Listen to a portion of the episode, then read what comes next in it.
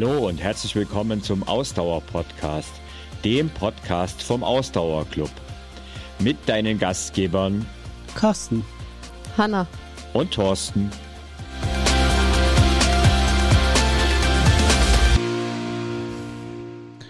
Ja, herzlich willkommen zu einer neuen Podcast-Folge. Diesmal zum Thema Mobility und Beweglichkeit und mit an meiner Seite wieder Hanna Hallo. und Thorsten. Hi, grüß dich. Ja, Thema Mobility und Beweglichkeit. Heute soll es so ein bisschen darum gehen, warum ist das überhaupt so ein Thema im Ausdauersport oder generell im Sport? Das ist ja gar kein so reines Ausdauerthema. Ähm, und wir wollen ein bisschen über die Begriffe, die da so im Raum rumschwirren, sprechen und das alles ein bisschen einordnen. Aber jetzt mal zu Beginn, bevor wir in die Tiefen der Fachbegriffe eintauchen, Hanna und Thorsten, wie, für wie beweglich haltet ihr euch? Boah, ähm, fiese Frage. Grundsätzlich halte ich mich für sehr unbeweglich, weiß ich, dass ich sehr unbeweglich bin, aber für das, was ich genetisch beweglich sein kann, bin ich ganz okay beweglich aktuell, weil ich viel Mobility mache. Das hast du aber fein gesagt. Also ehrlich gesagt, ähm, bei mir ist es so, ich glaube, ich habe äh, da ein bisschen einen genetischen Glücksgriff gelandet. Also ab und zu habe ich da in, der, äh, in, dem, in dem Punkt habe ich wohl in der Schublade weit oben gegriffen. Ähm, muss man auch mal Glück im Leben haben, denn tatsächlich habe ich äh, bis zu euch mir noch nie großartig Gedanken darüber gemacht. Also bis, bis wir dann mal, wann war denn das, 2019 zusammengearbeitet haben, war das Thema bei mir wirklich so ein totales Randthema.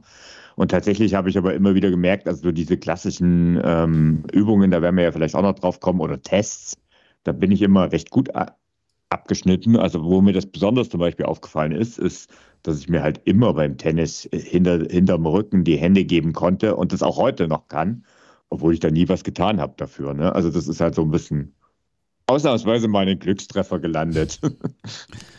Ja, damit habt ihr eigentlich gerade schon beide so indirekt äh, sehr gut ins Thema eingeleitet. Äh, ähm, sagt man das so? Eingeleitet? Das Thema eingeleitet. So ähm, es war auf jeden Fall, das, das war doch das Ziel, oder? Weil es zeigt eigentlich, was so ein bisschen auch wieder das Dilemma von dem ganzen äh, Mobilität und Beweglichkeit ist.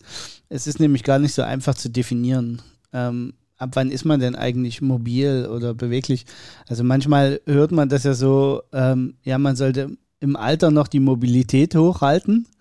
Ähm, so, also wenn die Menschen dann älter werden, dass sie sich noch viel bewegen sollen und ähm, auch das wird durchaus unter Mobilität äh, zusammengefasst im Alter. Das ist hier aber gar nicht gemeint. Also in unserem äh, Podcast heute soll es hauptsächlich um äh, wirklich Beweglichkeit und Mobilität im Zusammenhang mit Sport gehen.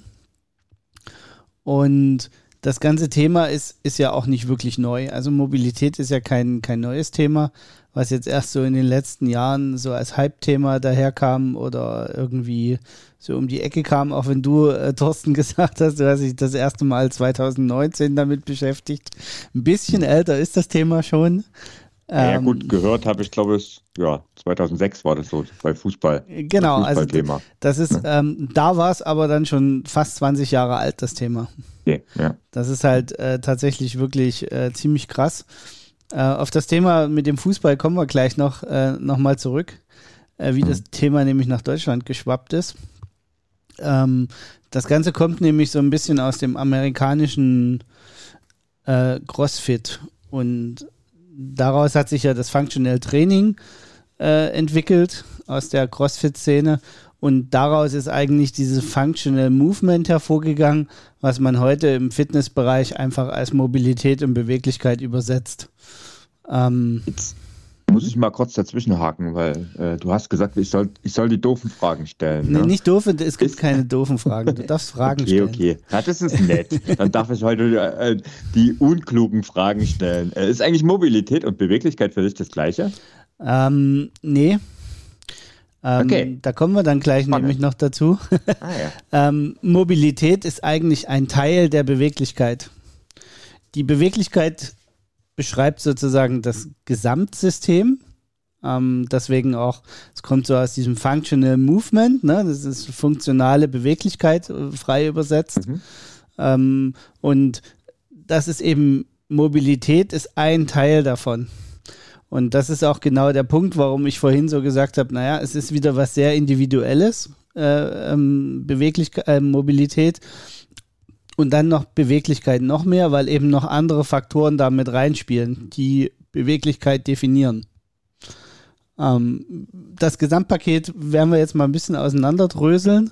Mhm. Ähm, aber um das nochmal zu verdeutlichen, warum es ähm, vielleicht, warum, warum das so heutzutage so ein wichtiges Thema ist, was im, im Profibereich mittlerweile absolute State-of-the-Art-Themen sind. Also das ist nichts, äh, keine Raketenwissenschaft und auch keine äh, also es ist zwar noch Gegenstand der Forschung, aber es ist anerkannte Wissenschaft, was ich hier äh, verbreite.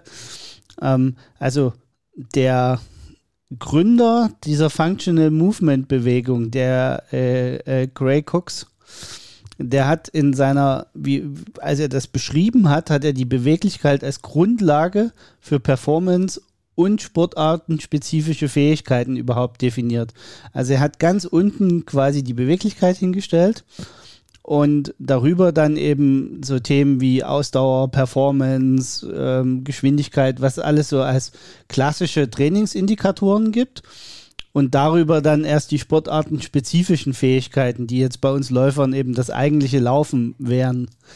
Ähm, und das zeigt eigentlich, wie wesentlich und essentiell das Ganze mittlerweile betrachtet wird. Dieses ähm, Mobilitätsthema oder das wie gesagt, ist eigentlich Beweglichkeitsthema, weil Mobilität ist nur ein Teil davon.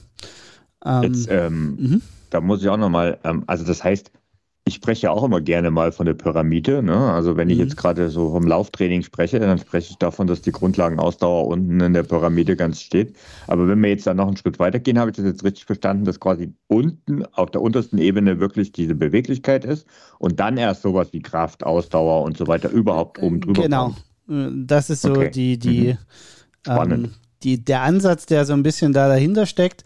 Jetzt ist es natürlich leider in, in unserem, im, in der Sportwissenschaft so oder generell unser Körper funktioniert halt leider nicht in Treppenstufen und schon gar nicht in Pyramiden, ja, ja. sondern das ist immer ein wilder Mix aus allem. Ähm, aber grundsätzlich ähm, sollte man das immer so ein bisschen im Hinterkopf behalten, dass dieses ganze Thema Beweglichkeit halt eine Grundlage bildet für das, was man dann später an Sport tun wird. Und das ist auch was, ähm, was viele Leute immer so ein bisschen unterschätzen und ähm, oder was heißt unterschätzen, aber nicht so wahrnehmen. Unsere sportartenspezifischen Fähigkeiten, also zum Beispiel das eigentliche Laufen, die stehen immer ganz, Ende, ganz am Ende eigentlich einer äh, Entwicklungspyramide oder Entwicklungstreppe oder wie auch immer man das nennen möchte. Also das, der, der, der sportartenspezifische Teil ist, ist immer, ähm, zumindest bei Sportarten, die, ähm, naja, wenig Technik trifft es jetzt auch nicht so ganz, aber die, die, die sehr äh, breit gefächerte Grundfähigkeiten benötigen und das ist Laufen so. Äh, beim Laufen so, da kommen wir gleich noch dazu, dass Laufen eben gar nicht so trivial ist wie man immer denkt. Ähm, und ähm, bei, bei diesen Sachen, also es, es gibt ein bisschen eine Ausnahme, wenn, wenn es sehr technische Disziplinen sind. Ne? Also ihr beiden habt ja einen Tennis-Background. Dort ist es tatsächlich so, dass man äh, so diese grundlegenden Techniken von den Stufen her schon sehr weit runterzieht, weil es sehr lange dauert, sie zu erlernen wenn wir jetzt mal wieder in unserer Leichtathletik bleiben, in, also die Grundlage ja, wo das Laufen herkommt, ist zum Beispiel der Hürdenlauf so, ein, so eine klassische Sache. Das, da wartet man jetzt auch nicht zu lange, um das jemandem beizubringen, sondern das bringt man eigentlich schon sehr kleinen Kindern sogar bei, weil es sehr lange dauert, diese äh, Muster zu erlernen. Also aus, im Ausdauersport wäre doch dann auch ein super Beispiel Schwimmen, oder? Ja, genau. Also das ist auch so ein, so ein Beispiel. Da gibt es immer dann, also wenn man sich jetzt, weil ich habe ja gesagt, ganz unten steht eigentlich die Beweglichkeitspyramide. Ähm, bei den ganz kleinen Kids macht man das eigentlich schon auch so, ne? Da macht man die ganze Sache mit der Beweglichkeit, aber schon in der Sportart.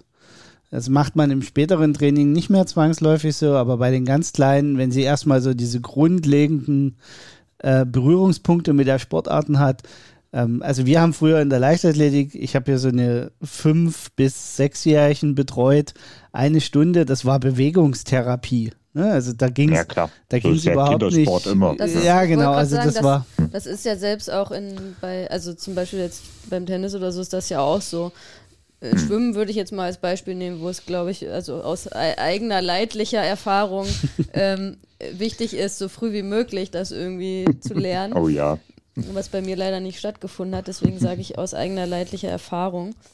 Aber das ist ja vom Prinzip dasselbe wie der generelle sportwissenschaftliche Ansatz, in, zumindest in Deutschland, wie ich ihn kenne, wie ich ihn auch aus dem Ausdauersport kenne, dass man sagt, bei den Kids, ne, wenn die klein sind, sollen die möglichst viele verschiedene Sachen machen, die sollen halt nicht gleich in die eine Sportart rein, sondern wirklich möglichst viele unterschiedliche Sachen machen und erst wenn die dann älter werden, ab einem bestimmten Alter, dann soll es irgendwann spezifischer werden. Das ist ja dann dasselbe Prinzip. Verstehe ich das richtig? Ja, immer. Genau, das ist dasselbe Prinzip und dank des, ich sag mal, schlechten äh, Sportsystems, was wir in Deutschland haben, wird das Prinzip aber total oft gebrochen.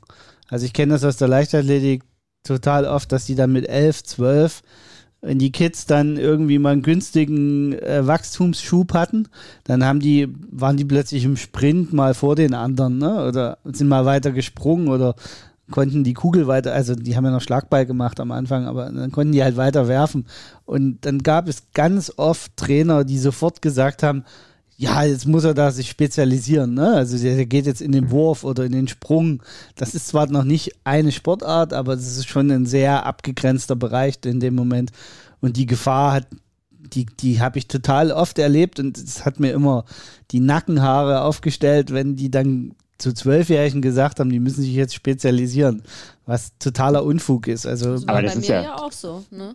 Also ich habe ja auch als Kind ähm, ich habe Leichtathletik gemacht, ich habe Fußball gespielt und ich habe Tennis gespielt. Und mit zehn war es dann soweit tatsächlich. Das war bei mir dann auch relativ früh, weil ich dann, weil mir nachgesagt wurde, dass ich doch großes Talent habe, habe ich dann den Fokus aufs Tennis gelegt, mit zehn schon. Ja, aber das, ich meine, deswegen hast du ja auch diese Karriere hingelegt, wie du sie hingelegt hast, weil tatsächlich, ist also ja im die Tennis Frage, kenne ich. ob das so ist oder ob. Naja, also ich kenne es schon so. Also, dreigleisig aber, zu also, fahren weiter. Mein, ich meine, wenn man jetzt die, die, super Ausnahmetalente nimmt, dann haben die schon mit fünf Jahren äh, halt hauptsächlich den einen Sport gemacht. Das heißt aber nicht, dass sie nicht nur den Sport gemacht haben. Das ist halt. Die Frage, Und tatsächlich, aber warte mal, vielleicht, ähm, vielleicht nochmal ein Punkt, weil wir immer, wir, wir, reden immer so vom Allgemeinen zum Spezifischen. Das ist ja so ein Maßstab und so eine, so, so, so eine Basis, die eigentlich auf jegliche Sache äh, Trainingslehre bezieht. Ne? Es wird bloß oft gar nicht so dargestellt.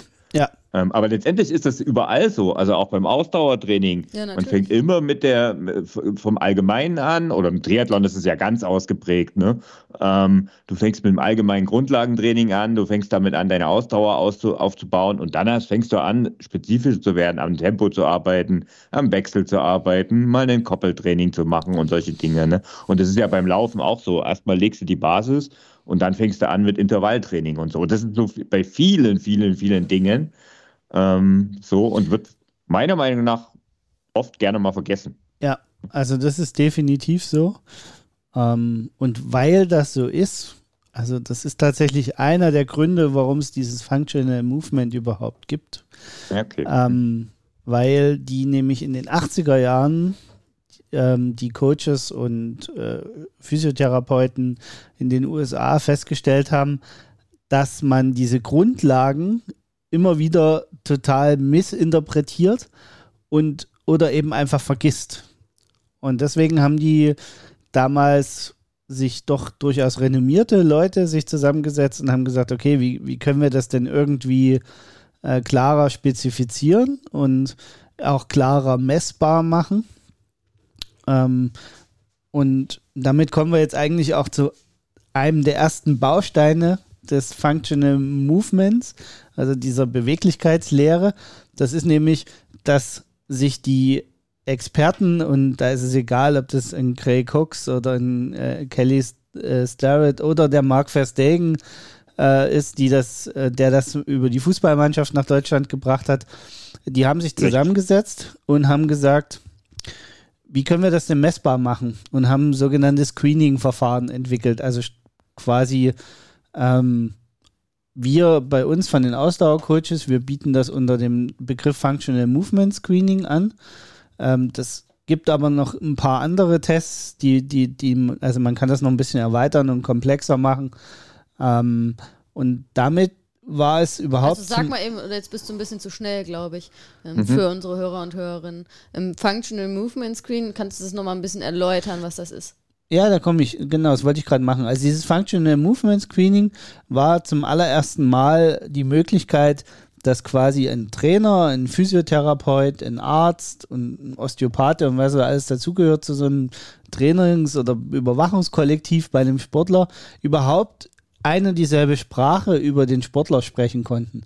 Also wenn du als Sportler hergegangen bist oder als Sportlerin und hast gesagt, oh, mir zieht's da im Rücken. So, dann ist das ja total unspezifisch und jeder interpretiert was anderes rein, auch nach Fachgebiet. Und mit diesen Tests, mit diesen Beweglichkeitstests. Also es sind Beweglichkeitstests. Genau. Ist, äh, ähm, konnte man zum allerersten Mal eben dafür sorgen, dass alle über dasselbe reden. Das ist dieses Functional Movement Screening, das ist auch total unspektakulär. Das sind sechs, sieben Übungen, die man machen muss, die alle so ein bisschen die Endlagen des, des Körpers versuchen auszuloten und äh, die einen so, also schon fordern, aber nicht jetzt im, einen völlig platt machen, sondern da geht es eben so ein bisschen darum herauszufinden, ähm, wie beweglich ist jemand. Also kann er deinen berühmten Test, den du vorhin gemacht hast, äh, erzählt hast, ne? die Hände hinterm Rücken zusammenfalten. Äh, sowas mhm. ähnliches gibt es da auch, um, um die Schultermobilität zu messen. Dann gibt es Übungen, um die Hüftmobilität, den Hüftöffnungswinkel sozusagen zu ermitteln, ohne dass man ein Maßband braucht, sondern das, das ist schon ist keine subjektive Bewertung, weil es geht nach objektiven Kriterien, aber es geht jetzt auch nicht darum, zu, zu rauszufinden, ob jemand den, die Hüfte 43,3 oder 43,6 Grad öffnen kann. Das spielt im Endeffekt dann auch, auch nicht mehr so die Rolle, ähm, sondern es geht einfach darum herauszufinden, ist jemand, der den ganzen Tag im Büro sitzt und jetzt nur laufen geht, ähm, hat er ein Problem mit dem Hüftöffnungswinkel und könnte das vielleicht ein Problem sein, warum er immer wieder Wadenschmerzen hat. Mhm. Denn genau so ist eben diese, wie diese Functional Movement Bewegung entstanden ist, ähm, hat man eben auch physiologisch erkannt, dass die Dinge in unserem Körper irgendwie immer zusammenhängen. Ich hatte ja vorhin schon gesagt, unser Körper ist leider keine Treppe und keine Pyramide, sondern es ist ein Konstrukt von wilden Abhängigkeiten. Und äh, tatsächlich ist es einfach häufig so, dass da, wo der Schmerz auftritt, nicht unbedingt das Problem ist. Ähm, mhm. Das ist ein großes Problem dieser ganzen auch Verletzungsprävention und ähm, das, das macht es zum Beispiel Physiotherapeuten ähm, total, also für Physiotherapeuten ist es total kompliziert, die richtige Stelle äh, zu reparieren. Mhm. Wenn man heute so im Allgemeinen zum Physiotherapeuten geht, dann, äh, ich sage jetzt mal, Standard vom Arzt aufgeschrieben, weil alt und gebrechlich oder weil künstliches Hüftgelenk und so, dann wird genau diese eine Stelle bearbeitet. Naja, Leider gibt das, das, System ja nicht da, mehr da, her. Da muss ich mal einhaken, weil das heißt ja nicht, dass es für den Physiotherapeuten schwer ist, sondern es liegt ja am Physiotherapeuten, das herauszufinden. Also ich hab, mhm. kann da gerade selbst aktuelles Beispiel bringen, weil ich habe Probleme in meiner Wade und mein Physiotherapeut sagt dann aber, ja Moment, wir machen mal ein paar Tests.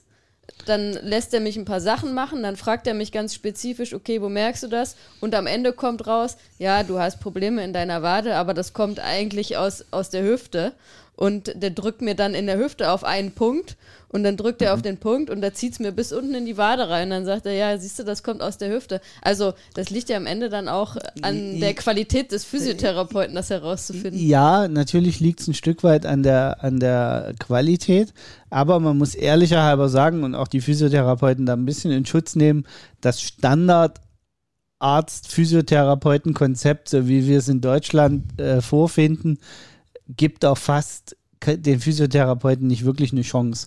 Es ist zum Beispiel nicht verpflichtend, dass man so ein Functional Screening macht. Äh, eigentlich wäre es ja sinnvoll zu sagen, naja, bevor ich jemanden mit einer künstlichen Hüfte oder einer, äh, bevor ich Physiotherapie aufschreibe, muss er zumindest mal so eine FMS gemacht haben, also so ein Functional Movement Screening. Weil das wäre schon mal so eine Grundvoraussetzung. Das zahlt aber keine Krankenkasse. Also ich kenne zumindest das keine, hat die sich das ja zahlt. auch einfach noch nicht durchgesetzt. Genau. Aber Und- Physiotherapeuten, die halt auf dem aktuellen Stand sind, die machen das halt in welcher Form auch immer. Ne? Also übrigens aber vielleicht an der Stelle vielleicht nochmal ein Punkt ist, ähm, weil ihr habt das jetzt so als selbstverständlich dargelegt. Ich, ich glaube, das ist für unsere Hörerinnen und Hörer nicht unbedingt immer selbstverständlich. Und es wird oft, also mir tut das Knie weh. Wie oft habe ich das in meinen Laufanfängerkursen äh, gehört? Wahrscheinlich hunderte Male. Und äh, in der Regel denkt man dann ja, heutzutage geht man ja nicht zuerst zum Physiotherapeuten, sondern fragt mal Dr. Google. ähm, leider. Oder, Ja, naja, ja, gut, aber hat ja auch Vorteile, hat Vor- und Nachteile. Ne? Aber wenn du Ähm, Google fragst, wenn du Probleme im Knie hast, dann hast du wahrscheinlich Krebs und musst bald sterben. Ja, aber das Ja, hast du bei okay, das allen Problemen, die du hast. Genau, das ja, war aber ist bei jeder Krankheit. hart. ja, nee, aber jetzt, also jetzt, ähm, um, das, um das vielleicht ein bisschen ernsthaft zu sagen, ähm, also das Problem ist ja ganz klar nicht standardmäßig automatisch im Knie, Ja. sondern meistens ein, zwei äh, Gelenke oben drüber und drunter. Genauso, was du, Hanna, jetzt gesagt hast, ist ja auch der Klassiker. Ne? Das Problem ist in der Hüfte, aber auswirken tut sich an der Wade. Ne? Und das sind halt so Dinge, die sollte auch, wenn ihr eure Eigentherapie äh, macht, und ja, sind wir doch mal ehrlich, das macht ja jeder, ähm, vielleicht mal ein bisschen beachten an der Stelle. Das, ne? Ich glaube, das Problem bei der ganzen Sache ist, dass es dann dadurch natürlich komplexer für den Patienten äh, wird. Ne? So, also Unbedingt. ich habe jetzt Probleme in der Wade und der sagt zu mir, ja, das kommt da irgendwie aus, aus der Hüfte. Ne? Und, und dann denkst du erstmal so, ja, wie, aber es tut ja da unten weh. Ne? Und für einen selber wird das Ganze dann natürlich komplex und äh, auch da ist es wie, glaube ich, in anderen Lebensbereichen so, wir wünschen uns ja einfache Lösungen. Genau, ja. Ich habe Probleme in der Wade, ja, da soll der mir die mal aufmassieren und dann geht das wieder, ne? Hm. So wäre der einfache Gedanke. Aber so einfach und so simpel ist es beim Körper halt meistens nicht. Genau. Ich, wir waren mal bei, wir haben mal von bei, bei einem, beim Triathlon Summit, wo wir damals waren, das werde ich nicht vergessen, da war auch ein Physiotherapeut und der hat gesagt, der Körper, das ist immer wie so ein, ähm, ähm, oh Gott, jetzt äh, fehlt mir gerade das Wort, äh, wie so ein Kleiderhaken muss man den Körper irgendwie sehen. Wenn, wenn der an, also der Körper ist wie als wenn er an so einem Kleiderhaken hängt und wenn dann eine Disbalance oben irgendwo in der Schulter ist, dann wirkt sich das möglicherweise unten auf den Fuß aus. So, das fand ich eigentlich ein ganz gutes äh, Beispiel und ganz, ganz gut bildlich gezeigt, dass es halt oft eben nicht so simpel ist, wenn mir der kleine Finger wehtut, dann liegt es möglicherweise nicht am kleinen Finger, sondern an irgendwas, die Ursache ist wo ganz, Es sei ganz denn, du hast dich geschnitten. Genau. ähm, und das ist ja das, was es für uns als, als Patienten total schwer macht, ne? weil wir sind ja, äh, kann ja auch keiner erwarten, dass wir da jetzt da das fachliche hin, ähm, Wissen haben und das andererseits müssen wir aber ja als Patienten dem Physiotherapeuten oder dem Arzt sagen, was, wo uns was wehtut und was wir noch alles spüren. Also das ist ja auch das Problem. Der Arzt kann ja nicht bei, in uns reingucken, ne? in viele Sachen. Bei manchen Sachen kann man vielleicht reingucken, aber und darum, Aber das, das wäre, also darf ich das noch sagen, ähm, das wäre mein Tipp auch an, an unsere Hörer und Hörerinnen. Das ist immer ganz wichtig, ob man jetzt zum Arzt geht oder zum Physiotherapeuten, wenn man Beschwerden hat, dass man sich wirklich überlegt, sich selber vorher mal Gedanken macht, okay, wann habe ich die Beschwerden, woher kommen die denn, habe ich, hängt das möglicherweise noch mit was anderem zusammen? Und das dann immer alles genau schildert, ne? weil leider ist es ja dann auch wieder so, standardmäßig kriegen wir Physiotherapie verschrieben, 20 Minuten, so, ja gut, ich habe jetzt zum Beispiel das Glück, ich bin bei einem Physiotherapeuten, der nimmt sich echt Zeit. Ich bin da dann auch länger als 20 Minuten drin. Aber wenn die sich standardmäßig daran halten, ja, in 20 Minuten so lange braucht er erstmal überhaupt, um ein bisschen was rauszufinden, woran es liegt. Ne? Deswegen ist es als Patient immer hilfreich für Arzt, Physiotherapeuten oder wo auch immer man da hingeht, Ja. dass man da sein eigenes Krankheitsbild sich vorher überlegt, okay, was ist das, wo merke ich möglicherweise noch was, wann ist das passiert und dass man das immer genau schildert, weil das weiß der Arzt oder der Physiotherapeut ja nicht. Also tatsächlich ist, ist ein Tipp, den äh, auch der in dem Zusammenhang immer wieder fällt, ist, bevor man den Arzttermin wahrnimmt, wirklich mal so ein Schmerztagebuch äh, zu machen.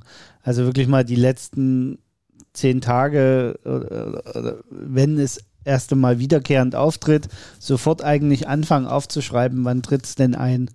Ich war drei Kilometer laufen, hatte plötzlich stechenden Schmerz in der Hüfte. Ähm, hab vorher nichts gegessen, war im Büro, äh, war abends laufen. So, zack. Äh, beim nächsten Mal tritt es äh, vielleicht nach sechs Kilometern auf. Ne? Dann schreibt man auf, okay, heute war es nach sechs Kilometern. Luft, Temperatur hat mich eh blöd gefühlt, weil war extrem warm, hatte das Gefühl, zu wenig getrunken zu haben. Und so, dass man sich das einfach schon mal aufschreibt und ein guter Arzt geht darauf ein. Ja. wenn euer Arzt darauf nicht eingeht, sondern es euch nur Ruhe verordnet, dann sucht euch gleich einen anderen Arzt für solche Themen. Der mag ja für andere Themen brauchbar sein, aber für Sportverletzungen ist er an der Stelle schon nicht mehr brauchbar, um es mal so deutlich zu sagen. Und um da auch nochmal zu zeigen, wie, wie detailliert das dann auch sein kann, kann ich wieder bei mir das Beispiel sagen mit meinem Physiotherapeuten. Ich habe Probleme, also das war jetzt gar nicht mit meiner Wade, sondern mit den Hüftproblemen, die ich vorher auch schon ein bisschen hatte. Und dann sagt er zu mir, ja, du musst mir mal genau sagen, wann das irgendwie wehtut beim Laufen. Und dann, ja, okay, dann denke ich das so, wie Carsten das gerade beispielhaft gesagt hat. Der sagt aber dann zu mir, ja, tut das weh, wenn der Fuß vor dem Körper ist, unter dem, also genau unter dem Körper ist mhm. oder hinter dem Körper ist, so, wo ich so denke, oh, Moment, also auch das ist natürlich unglaublich, also ich finde das unglaublich fordernd für mich selber so, aber solch, auch solche ja, Details. Ne, das ist aber, also das ist schon echtes Pro-Level, was du ja. mit deinem Physiotherapeuten mhm. da hast. Das muss ich hier auch mal so ja, ein bisschen genau, einwerfen. Aber, ähm, und nicht, dass jetzt alle weinend rauslaufen aus dem Podcast und sagen, ich brauche einen aller Physiotherapeuten. ähm, das ist schon echtes Pro-Level, äh, was wir da, das ist ein wahrer Glücksgriff. Lass uns vielleicht da, da mal weitermachen. Also das heißt, dieses FMS ist ähm, quasi so ein gängiges Bewertungskriterium, nenne ich es jetzt einfach mal so, genau. mit dem man dann halt deine Beweglichkeit messen kann oder Ge messbar macht. Messen genau. kann ist immer so relativ also messbar der, der, äh, der Hintergrund ist eben, wie gesagt, dass, dass der Arzt, der Physiotherapeut und natürlich auch wir als Trainer dann über ein und dasselbe Problem reden und nicht mehr Aber was mache ich dann also, mit der Information? Genau, also Wie geht's dann dieses, weiter? dieses Screening bewertet dich nach unterschiedlichen Kriterien. Und da ist mhm. es erstmal egal, welches Verfahren du machst. Und dann gibt es eigentlich im Functional Movement eine relativ einfache Regel, die heißt, zuerst sind Disbalancen auszugleichen und danach entwickelt man die allgemeinen äh, Werte wie, wie Stabilität und, und Kraft. Ähm, das heißt, wenn du extrem unterschiedlich leistungsstark bist zwischen links und rechts, dann versucht man erst das auszugleichen, entweder durch Bewegung oder ähm, ähm, durch, durch gezieltes Krafttraining. Und wenn man das ein bisschen angeglichen hat, dann kümmert man sich um die allgemeinen Dinge. Ne? Also so, der kann sich generell nicht richtig nach vorne beugen.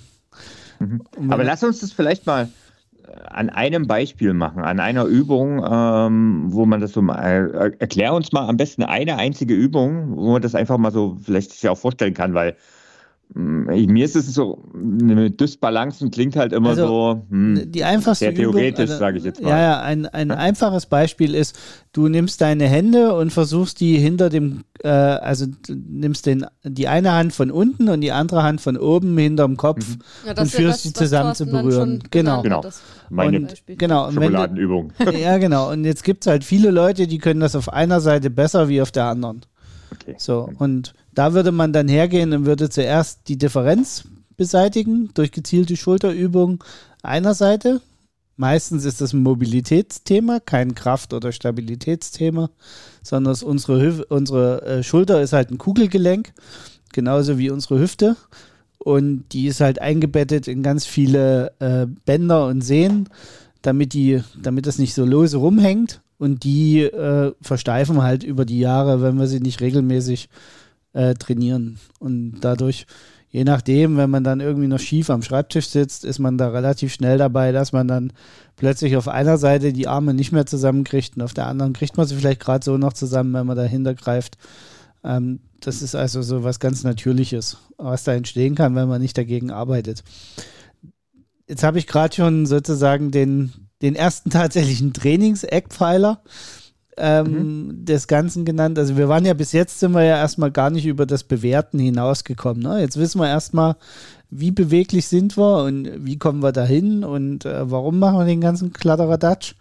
Jetzt kommen wir zu dem Thema, äh, welche, ähm, naja, ich nenne das jetzt mal Eckpfeiler, gibt es, um, um dem Ganzen dann auch wirklich Herr zu werden. Und einer davon ist eben die Mobilität und dann auch entsprechende Übungen. Im Amerikanischen wird das ganz offen, oft als Movement Preparation äh, bezeichnet, weil das so das, das Herzstück ist. Ähm, hier hört man hin und wieder aktives Dehnen, so in, im, im Deutschen übersetzt. Dynamisches Dehnen. Oder, die, äh, dynamisches, dynamisches Dehnen, ja. ja. Mhm.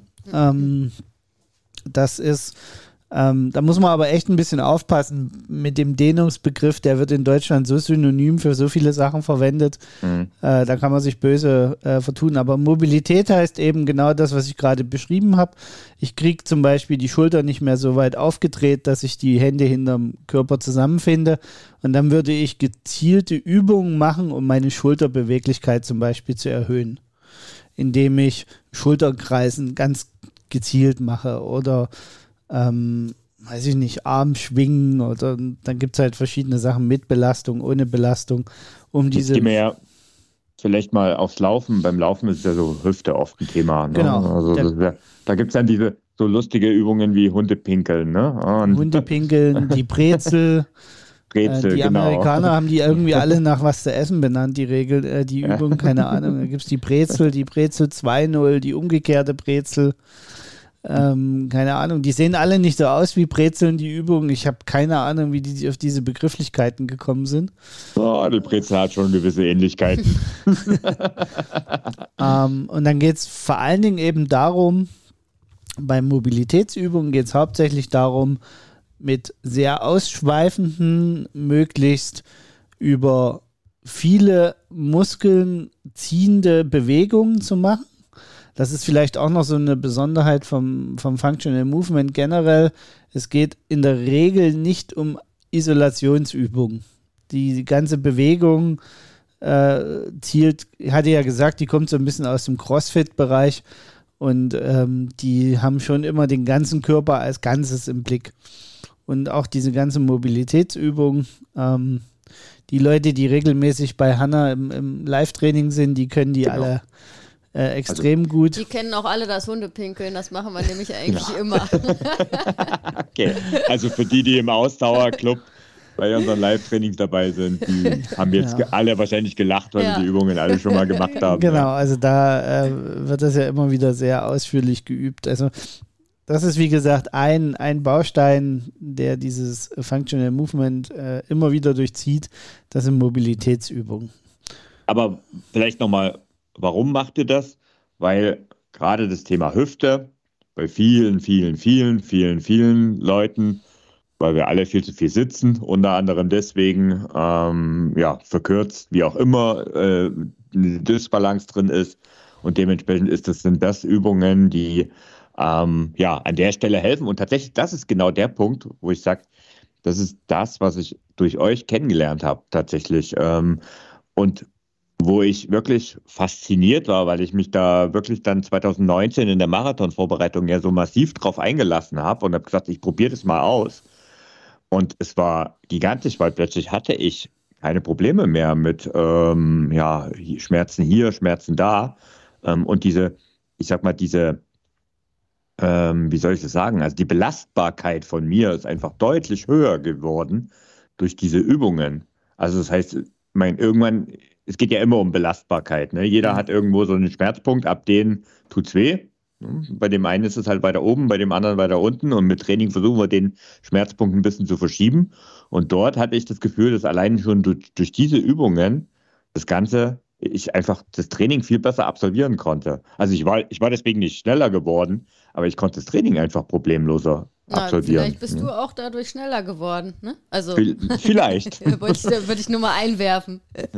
ja, vielleicht. Also, also, das ist auch ein ganz, ganz wesentlicher Punkt. Ähm, viele Leute verwechseln diese, dieses Stabi-Training ähm, oder Athletiktraining, was in vielen Plänen ähm, drin ist, einfach nur mit dem Ziel, also die sehen das immer so, ja, wenn ich das, das ist so ein bisschen für Verletzungen und damit ich äh, Kraft aufbaue.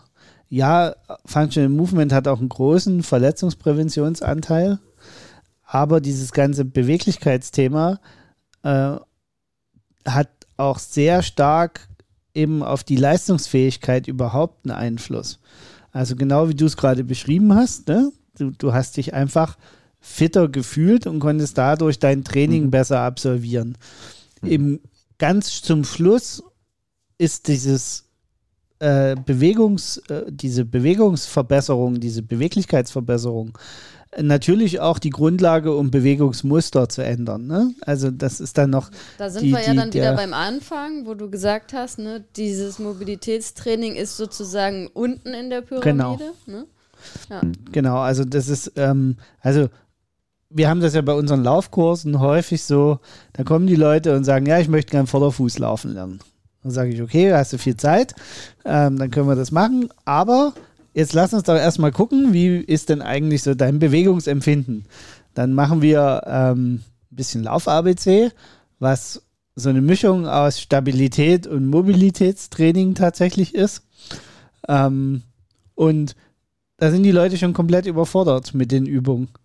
Und dann sage ich zu denen, okay, jetzt muss ich dir leider sagen, du musst erst lernen, das eine zu machen, nämlich Mobilität und Stabilität zu spüren, also sprich bewusst laufen zu können. Und erst dann kannst du an deinem Bewegungsmuster was ändern. Vorher kannst du gar nicht anfangen mit Vorderfuß laufen lernen. Mhm. Und die meisten Leute gehen dann nach Hause und laufen gerne weiter, so wie sie bisher auch gelaufen sind. Weil erstens haben was, sie nicht so viel Zeit. Äh, total, äh, total. Ne? ähm, also Vorderfußlaufen ist eh so ein äh, Thema, was ich, was. Das ja, machen wir jetzt nicht auf. viele das machen wir mal separaten. das machen wir mal, genau, in einem separaten genau. Podcast. Also wie gesagt, eine wichtiger Baustein ist Mobilität. Einen zweiten hatte ich gerade schon genannt. Das ist das ganze Thema äh, Stabilitätstraining. Also uh. nicht zu verwechseln mit Krafttraining. Ich ja, genau. finde das aber auch ganz wichtig. Ich glaube, das ist auch für unsere Hörer und Hörerinnen ähm, wichtig zu wissen. Wir werfen ja jetzt mit diesen Begriffen hier die ganze Zeit durcheinander. Mobilität, Functional Movement, Stabilitätstraining haben wir jetzt, also das klassische Stabi-Training. Das ist, finde ich, aber auch wichtig zu wissen, dass das natürlich, dass die Übergänge fließend sind. Ne? Absolut. Ja, also ja. das, das also, ist ja, genauso wie wenn man, ich finde, Yoga ist immer so ein gutes Beispiel. Ja. Wenn ich irgendwie meine Trainings mache, da sind auch immer leichte Elemente aus dem Yoga drin, ohne dass ja. ich da überhaupt große Ahnung von Yoga habe. Aber das, das ist, glaube ich, ganz wichtig zu wissen, dass die Übergänge fließend sind und dass ähm, ja, das macht es natürlich vielleicht für die Leute auf den ersten Blick wieder komplizierter, weil die wollen wissen, die un unsere Hörer und Hörerinnen wollen ja idealerweise eine Empfehlung von uns haben. Ja, was soll ich denn jetzt machen? Ne? Aber jetzt, jetzt hast du zwar den Punkt von ganz zum Schluss vorweggenommen. Ja, Entschuldigung. Aber das macht es auch wiederum total einfach, weil mhm. ich kann mit etwas komplexeren Übungen und sehr wenig Aufwand einen ziemlich hohen Erfolg erzielen. Weil wir reden jetzt ja hier über Mobility, jetzt haben wir mit Stabilität gerade angefangen, also Stabi-Training. Wir kommen gleich noch zu Krafttraining, Flexibilität und Balancetraining. Ähm, das sind nämlich die anderen Bausteine. Und jetzt könnte man ja erstmal die Befürchtung haben, für jeden dieser Bausteine äh, muss ich eine eigene Trainingseinheit planen. Wer richtig mitgerechnet hat, weiß dann, oh, ich muss schon fünfmal die Woche Basistraining machen. Und noch äh, alle vier Wochen so ein Screening möglichst. Und eigentlich will ich ja nur laufen. eigentlich wollte ich nur laufen, aber dem ist ja gar nicht so, weil jetzt sind wir wieder ganz am Anfang, weil unser Körper halt doch irgendwie eh alles zusammenhängt, kann man es natürlich auch ziemlich geschickt miteinander kombinieren. Ähm, und dieses ganze Hilfsmuskeltraining, also das Stabi-Training, das ist zum Beispiel ein total gutes Beispiel dafür. Es gibt ganz, ganz wenig Übungen, die wirklich gezielt einen Hilfsmuskel trainieren können. Und ob die sinnvoll sind, für einen Laien auszuführen, mag ich jetzt hier einfach mal so ganz vorsichtig ähm, in Frage stellen die meisten Übungen trainieren in irgendeiner Form unseren Hauptmuskel. Also wir machen eigentlich Krafttraining, aber indem wir bestimmte Elemente machen, nämlich zum Beispiel Freihandeltraining oder mit Gummibändern arbeiten oder mit dem eigenen Körpergewicht Krafttraining machen, machen wir ein gezieltes Hilfsmuskeltraining on top. Das ist so ein bisschen, also die Stabi kriege ich quasi frei Haus geliefert.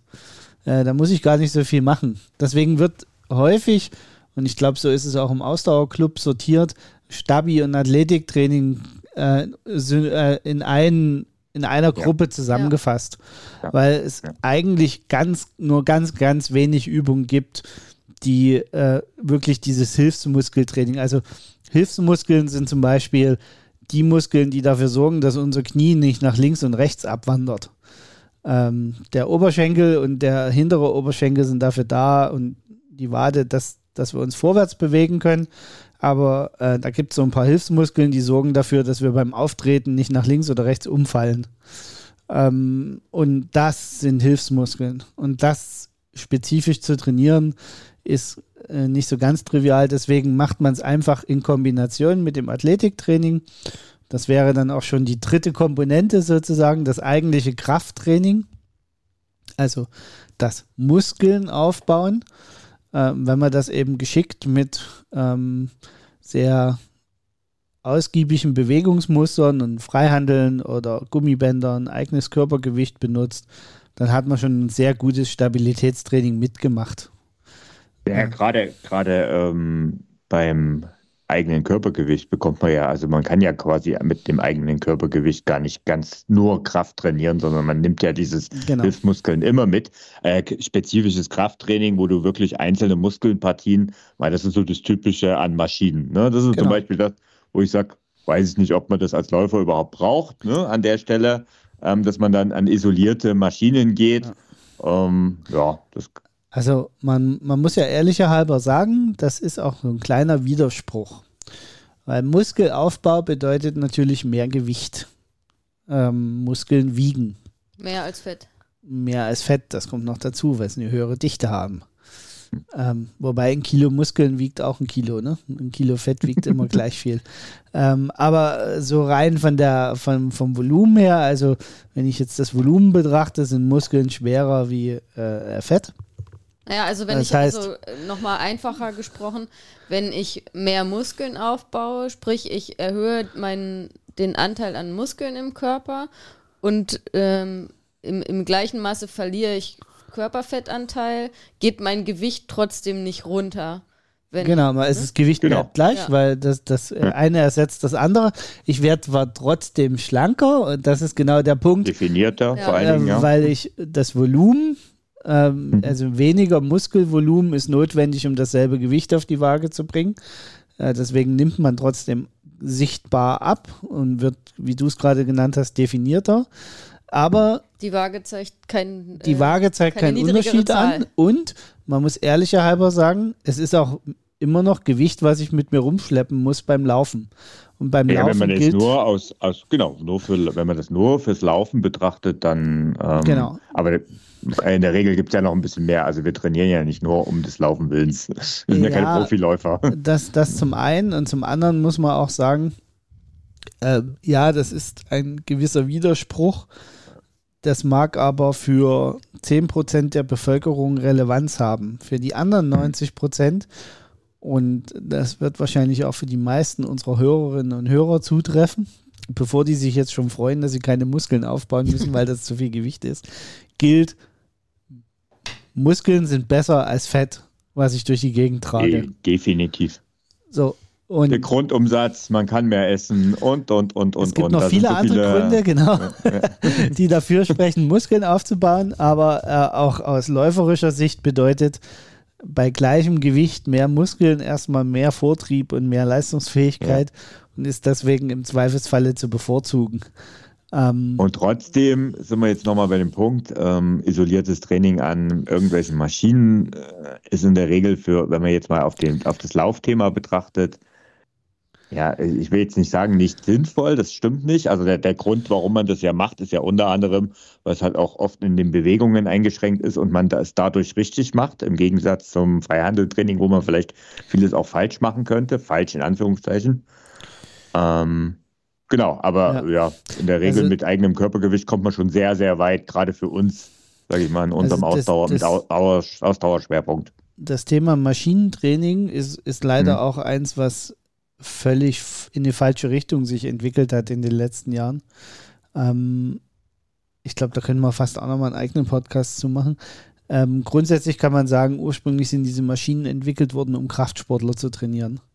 Dafür waren die gut und dafür sind die auch heute noch sehr gut. Ne? Dass man macht plus kaum man, einer. Äh, genau, wenn man äh, äh, extrem definiert am Ende bestimmte Muskelgruppen nochmal zusätzlich aufpumpen will und noch, noch mal einen Ticken draufpacken will, dann kann dieses gezielte Training an der Maschine total sinnvoll sein, weil unsere Hilfsmuskeln in der Regel schneller ermüden wie der Hauptmuskel und um den dann wirklich nochmal zu fordern, kann das Sinn machen alles andere macht eigentlich keinen Sinn, was Maschinentraining angeht. Also da geht es dann am Ende viel um Optik, aber äh, mhm. Funktionalität. Nee, nee, es geht auch wirklich, also bei einem Kraftsportler, die sind ja nicht alle dünn und, und rank, ja. aber die müssen halt den Hauptmuskel bis zum letzten ja, bisschen ja. auskitzeln.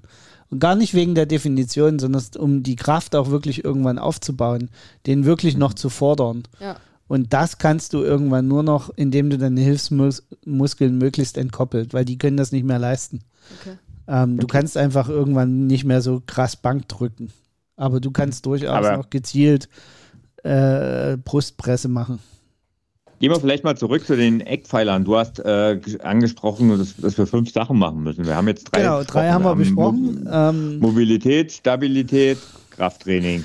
Genau, jetzt du hast vor uns noch von Flexibilität und Balance gesprochen. Ne? Genau, jetzt kommen wir zur, zur Flexibilität. Äh, Flexibilität ist eigentlich alles das, was rund ums Dehnen also statisches Dehnen, aber auch das, diese, was wir in der Schule gelernt haben. Genau, das, was wir in der Schule gelernt haben. Aber auch äh, ganz viel, viele Yoga-Richtungen gehen in die Richtung. Okay. Mhm. Also sehr langsame Bewegung, sehr weit ausschweifende Bewegung, langes Halten, sodass der Muskel wirklich in die Länge gezogen wird. Ähm, aber auch solche Sachen wie die Faszienrolle ist, ist eine Art der Flexibilitätserhöhung, mhm. weil die Muskeln damit weich gemacht werden und, und, flexibler werden. Das ist so ein bisschen das, was unter dem Thema Flexibilität äh, zu verstehen ist.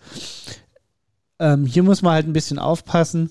Es, es, gibt auch durchaus eine Überflexibilität in unserem Körper. Also alle, die schon mal Schlangenmenschen ja. gesehen haben, das ah, ist so der klassischste Beispiel. Ne? Das sind Leute, die derart flexibel sind, dass es schon wieder auch ungesund ist. Ähm, das das gibt es leider an der Stelle. Die müssten eigentlich mehr Stabi- und Krafttraining machen, aber meistens arbeiten die ja im Zirkus und wollen so gelenkig aber das, sein. Du gibt es jetzt das Extrembeispiel, aber das gibt es halt auch durchaus beim Normalverbraucher im, jetzt nicht so extrem. Ja, aber dass man irgendwie so ähm, bei manchen Leuten sind das äh, manchmal so, so, so Fingergymnastikübungen, die die besonders komisch können. Ja, die können dann ihren Daumen besonders krass ver verbiegen. Aber gerade aus der Wirbelsäule oder so. Oder in der Wirbelsäule bei halt manchen, häufiger. ja, genau. Das hm. ist also, also eine Überbeweglichkeit. Ähm, und wer die hat, da gilt es halt wieder, das ist wie eine Art der Disbalance. Da gilt es halt mit gezieltem Kraft- und Stabi-Training dagegen zu arbeiten. Jetzt Jetzt hast du da ein Szenario aufgemalt, da muss ich jetzt nochmal nachfragen. Ähm, ist es so, dass es dann in der Regel schon da ist? Oder ist das was, was man, das man durch Training übertreiben kann? Also wer jetzt zu viel, sowohl, ich sag jetzt mal ein bisschen zu viel Yoga macht? Also, sowohl als auch. Es, es gibt durchaus Leute, die haben einfach von Geburt an da äh, mhm. ähm, die, die Fähigkeit. Es gibt aber auch Menschen, die durch zu viel Training oder zu hartes Training sich diese Überbeweglichkeit äh, erarbeitet haben, sozusagen.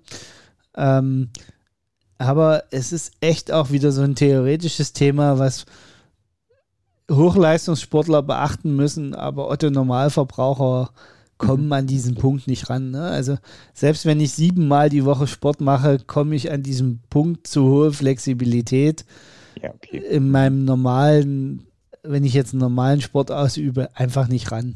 Aber ich kenne, also ich kenne das tatsächlich aus dem betrieblichen Gesundheitsmanagement, wo ich in der Vergangenheit öfter mal bei so Gesundheitstagen auch dabei war.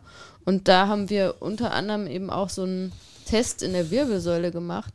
Und da ist es durchaus öfters vorgekommen, dass halt der Test gezeigt hat bei Leuten, und das waren halt ganz normallos, ja, wo wir einfach in die Firma gegangen sind und da so Gesundheitstage gemacht haben, dass da eben eine Überbeweglichkeit da war. Ne? Also das heißt, das kann auch durchaus ähm, angeboren sein. Ne? Also äh, die, die einfachste Art der Überbeweglichkeit, die irgendwie, glaube ich, 25 Prozent der Bevölkerung oder so trifft, ist ja die, diese Spondylose. Also dass, dass die Wirbelsäule gar nicht komplett in ihrer vollen Funktionsfähigkeit ausgeprägt ist. Also ich habe das ja auch. Ja, und auch da wird dann wieder wichtig, eben da ein Kräftigungstraining genau. zu machen. Ne? Um also bei mir fehlt ja auch was zwischen zwei, zwei Wirbeln. Also da sind normalerweise so Verbindungshaken dazwischen. Bei mir fehlt das zwischen zwei Wirbeln. Und die klare Botschaft damals vom Sportarzt war, halte deinen Rücken halt stabil, mach viel Rückentraining. Dann hast du eigentlich keine Probleme. Und genauso ist es. Also sobald ich das eine Weile, ähm, so wie aktuell, ein ähm, bisschen schleifen lasse, dann Merkst tut du beim mir Sitzen oder? Ne, beim, vor allen Dingen beim Aufstehen frühs. Also okay. ich mhm. habe echt einen steifen Rücken beim Aufstehen. Okay. Ähm, und ich habe so im Alltag auch Schmerzen, wenn ich aufstehe. Okay. Ähm, aber so, also das ist so ein bisschen das Problem. Das läuft sich sozusagen raus im Laufe des Tages oder im, im Laufe der Bewegung. Dadurch ist es nicht ganz so präsent. Manchmal würde ich mir wünschen, ich hätte permanent Schmerzen, damit ich nicht so oft meine Übungen auslasse. Ähm, ich wollte gerade sagen, du bist ja jetzt für unsere Hörer und Hörerinnen ein tolles Beispiel. Du weißt alles perfekt in der Theorie, aber in der Praxis mangelt im Moment, ja, ja, im Moment ja. Ja. Da waren wir schon mal ein Stück weiter, das stimmt. Okay, also wir haben jetzt die Eckpfeiler erstens Screening, zweitens Mobility, drittens Stabilisation, viertens Krafttraining, fünftens Flexibilität. Fehlt oh, noch ein Punkt. Genau, Balance. Ähm, die Körpermitte. Ähm, in den letzten Jahren kommt immer mal wieder so das Thema so Balance Boards und so Zeugs auf. Mhm. Ähm, das hat, finde ich, so vor vier, fünf Jahren einen richtigen Schub irgendwie gekriegt, wo alle plötzlich Surfer werden wollten. Und dann sind diese äh, wie Surfbretter aussehenden Dinger, die man sich in der Wohnung und jetzt also neuerdings im Homeoffice äh, auf sagen, irgendwelche im Rollen. habe ich da jetzt schon öfter Werbung für gesehen. Genau, äh, das hat jetzt irgendwie nochmal richtig Fahrt aufgenommen, finde ich. Und äh, vom Prinzip her geht das genau in die Richtung. Ne? Äh, wobei hier unter Balance äh, tatsächlich auch so Dysfunktionalitäten verstanden werden. Also äh, sprich, ähm, wenn du halt so eine hängende Schulter entwickelst beim Laufen, dass man da eben versucht gegenzusteuern.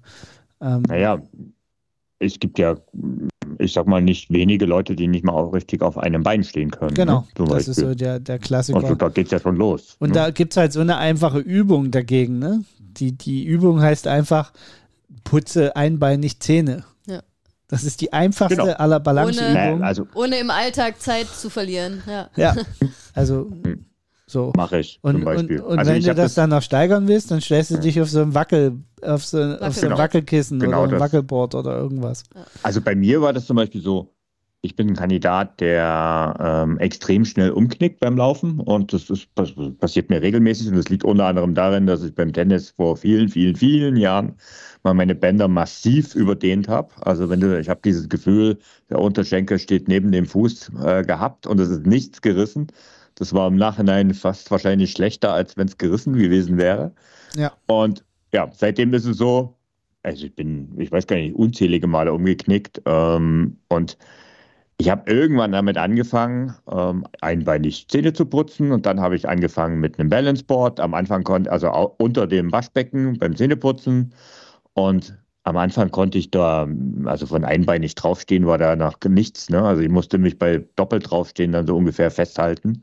Und dann wurde es halt immer besser, besser, besser. Und mittlerweile, also einbeinig Zähne putzen ist zum Beispiel was, was ich immer noch mache. Das Balanceboard ist zwar noch da, nutze ich jetzt nicht mehr so regelmäßig, aber ähm, ja, das hat mir zum Beispiel total geholfen. Hm. Ja. Also das ist so das, das beste Beispiel, ne? Das ist einfach mhm. so eine simple Übung, und äh, lässt sich total gut in den Alltag integrieren. Mhm. Und das ist eigentlich auch so die Botschaft, die ich zum Ende den Leuten mitgeben möchte, so komplex das Thema ist, so einfach in dem Falle sind die Übungslösungen dafür. Ähm, also es ist gar nicht so kompliziert. Zwei, dreimal die Woche, 15 bis 20 Minuten Training reicht völlig aus, um, um so eine gute Grundstabilität in den Körper zu bringen und so eine gute Grundbeweglichkeit, dass man darauf locker jegliche Art von Lauftraining aufbauen kann. Mhm. Ähm, also das ist eigentlich so ähm, die Botschaft. Jetzt haben wir äh, fast eine Stunde äh, über die Komplexität geredet und was es da alles gibt. Und jetzt äh, komme ich mit zwei Sätzen, hätte ich auch schon vor einer Stunde machen können. Ne? Ja, also man kann es sich natürlich nee. auch ganz einfach machen, wenn ich schon Mitglied im Ausdauerclub ist, in den Ausdauerclub kommen. Denn da ja. haben wir ja Trainingsvideos für alle der ähm, diskutierten Eckpfeiler. Da könnt ihr aus dem Vollen schöpfen. Und das ist, glaube ich, auch so eine Botschaft von heute, dass man wirklich auch da ähm, da ein bisschen Abwechslung reinbringt und eben auch die unterschiedlichen Bereiche trainiert, dass man eben nicht nur Krafttraining macht oder nur Flexibilitätstraining macht, sondern versucht wirklich alle Themen so ein bisschen abzudecken. Ne? Genau, also wer denkt, dass er einmal in der Woche seine Planks macht oder von mir aus auch jeden Tag ähm, und damit alles abgedeckt hat, das bringt halt, also das kann man dann auch wahrscheinlich lassen. Ja, also schön fürs Ego, aber ähm, genau. so. Äh, Blank Challenge, super. Ich bin ein großer Fan von. Ha, ha, ha. ja. So sieht's aus. Genau. Ähm, ja, so ja gut, ich habe Thema Beweglichkeit. Vielleicht, vielleicht ich habe noch eine Frage zum Schluss. Ja. Weil das, das, das will ich mal noch mal kurz vertiefen. Warum machen wir das nochmal? Wir haben das, du hast vor uns mal so nebenbei ja. das Thema Verletzungsprävention angesprochen. Ähm, meine Frage ist, ähm, weil ich ja, ich habe jetzt am Anfang erzählt, dass ich da halt mal genetisch offensichtlich ein bisschen Glücksgriff gelandet habe. Ich habe mich immer gefragt, warum ich, ähm, toi toi toi, ich klopfe jetzt mal ein bisschen auf meinem Kopf, also auf Holz, ähm, warum ich so selten verletzt gewesen bin, die all die ganzen Jahre, die ich ähm, Ausdauersport mache. Und das nicht, also ich ganz sicher nicht, weil ich besonders viel Stabi, Krafttraining oder Mobility gemacht habe, sondern ganz im Gegenteil. Ähm, ist das auch ein bisschen Glücksgriff? Ja, also leider ist die Genetik da leider, tatsächlich ja. ähm, okay. durchaus ein beeinflussender Faktor. Mhm. Ähm, Jetzt äh, drehe ich den Spieß aber mal rum und sag genau. dir, wo könntest du sein, wenn du es gemacht hättest? Ja, das stimmt. Ja, klar. Ja, also ja. wo könntest Weil es du... hat halt noch einen Einfluss auf Schnelligkeit und so weiter. Genau, also so das sind ne? so die aber anderen Aspekte, die habe ich ja äh, vorhin mal so am Rande erwähnt. Also klar, mhm. Verletzungsprävention ist ein großstehender Überbegriff, unter dem wir das mhm. machen. Aber es gilt eben auch damit, seine Leistungsfähigkeit zu verbessern, mhm. weil es der unterste mhm. Punkt dieser Pyramide ist. Wenn ich da breit aufgestellt bin, kann ich oben drüber härter trainieren. Ich kann vielleicht, um, um vielleicht nochmal ein plakatives Laufbeispiel zu bringen, wenn ich meine Hüfte leicht weiter öffnen kann, wenn ich das besser hinkriege, dann kann ich einen längeren Schritt laufen mhm. und kann meine Schrittlänge verbessern. Kriege ich mein Knie weiter hoch. Kriege genau. ich mein Knie weiter hoch, kann einen besseren Kniehub machen, kann mich mhm. hinten besser abdrücken, weil ich diesen mhm. Beinschwung besser hinbekomme. So, muss vielleicht die Arme nicht mehr so links und rechts ausschlagen lassen, weil das entkoppelt voneinander sich bewegen kann und nicht nur weil ich unten den Fuß bewege, muss oben die Schulter eine ganz andere mhm. Bewegung machen, weil das alles so steif ist. Und, und das, das heißt also, und das hat erstmal noch nichts mit Verletzungen zu tun. Ne? Also man sieht ja ganz mhm. viele Leute, die, die ganz krude Bewegungen beim Laufen machen und die sind ja jetzt nicht alle verletzt. Dem ist ja, ja, überhaupt nicht so. Die könnten aber alle noch viel leistungsfähiger sein, wenn sie ihren mhm. Bewegungsmangel, äh, ihrem, ihre nicht Bewegungsmangel, sondern Bewegungsfähigkeit erhöhen würden, also die Beweglichkeit verbessern würden. Ähm, und natürlich zum Schluss, ganz, ganz zum Schluss geht es, wie gesagt, auch um das Optimieren von Bewegungsmustern. Also, so wie ich es gerade gesagt habe, also wenn man dann eben nicht mehr so wild mit die Arme um sich schlagen muss beim Laufen, sondern dass das ein bisschen effizienter hinkriegt. Das ist ja immer so der Klassiker, dass die Leute mit ihren Armen so was Komisches machen. Ähm, hm. ähm, dann, dann ist das sicherlich auch nicht, nicht verkehrt. Äh, Gut, und ich glaube, wer jetzt sich immer noch fragt, warum wir im Ausdauerclub über 80 Videos in dem Bereich haben und warum es bei uns nicht nur Lauftrainingspläne gibt, ähm, ja, der du, sollte vielleicht nochmal zurückspulen und von vorne anhören. In, den, in, in der letzten Stunde im Ohr, wo nicht unser Podcast rauskam aus den Ohrstöpseln. Genau. Oder vielleicht einfach nochmal anhören. Manchmal muss das, hilft es auch. genau, manchmal hilft zweimal hören besser, genau. Ähm, okay. Genau. Passt, so oder? viel zum Thema äh, Beweglichkeit Sinne, und Mobilität. Wenn ihr, jetzt, wenn ihr jetzt nicht alles verstanden habt, drückt einfach nochmal auf Replay und hört uns nochmal eine Stunde. ja, okay. Ich glaube, äh, Carsten, du kommst auch nochmal in den Ausdauerclub und das dort auch nochmal in epischer Breite zu erzählen und ein bisschen spezifischer. Ja, das kriegen Gut. wir sicherlich auch nochmal hin. Bis zum nächsten Mal. Danke. War echt spannend. Danke ja, euch. Danke. ciao. ciao. ciao.